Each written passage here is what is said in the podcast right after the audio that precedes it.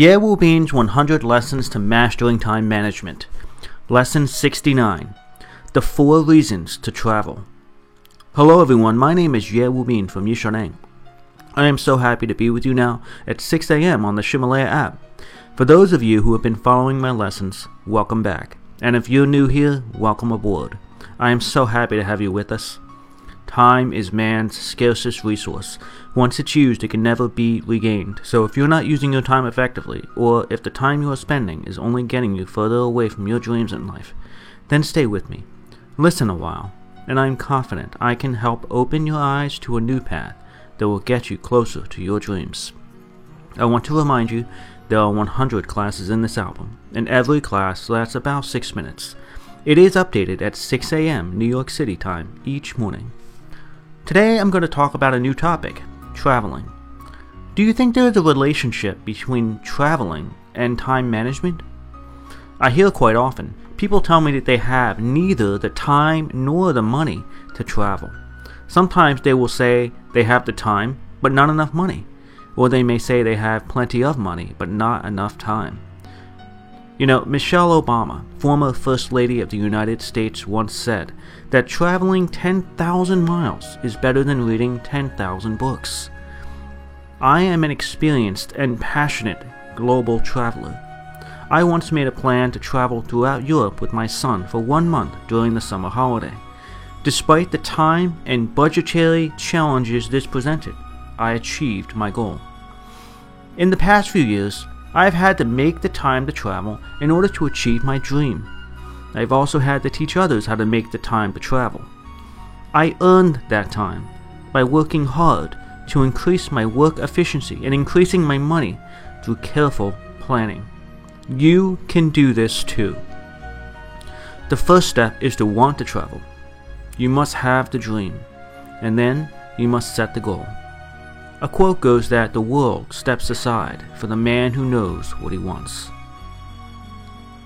You must start with the dream, not on the off chance that it will come true, but because it can never become real unless you dream it first. It is a necessary first step. If you spend time finding a way to achieve it, time will prove everything is possible. I will talk about several aspects of traveling in the next few lessons. Today, I want to talk about the purpose of traveling. What is the reason we travel? There are four parts, or four reasons, in my opinion. First, traveling should be an opportunity for you to relax. Traveling at least once a year will help you relax your body and refresh yourself for the next year. Having this refresh point will allow you to plan and execute the next year with new energy and focus. Over the course of a year, people like you become exhausted, working almost continuously, leaving little time to sufficiently recharge, eat, sleep, and be with family. Because of this, most people don't get even one ch- chance in the year to fully recuperate. Even during holidays and many vacations, most of that time is spent preparing for the festivities. Traveling can be the chance for you to relax, recharge, and free yourselves. Second, traveling is a chance to see the world differently than you're used to seeing it and expand your perspective. Why do you think it means traveling a thousand miles is better than reading a thousand books? What do you think that means? Well, I think it means that experiencing and observing the world firsthand will help us truly expand our perspective and build an outlook that will change the way we see and act in our daily lives. We spend most of our lives operating in the same routines each and every day. And in these routines, we gather the basic necessities of life and make contact with the same people. Traveling to different lands allows us to see differences in culture and habits, habits born out of cultural ways. The world you experience every day contrasts greatly from the world you experience in your travels. As one of the presidents of Harvard University said, life is a journey, not the destination. The third purpose of traveling is to see how other things, other people do things differently than you do, and achieve the same or greater levels of happiness than you do. you will learn many new things during your travels. You can apply the things you learn from your travels to your work and life to make things easier, different, and more rewarding to you. A traveler in ancient Greece said, The world is like a book, but only through travel can we read to the end of it.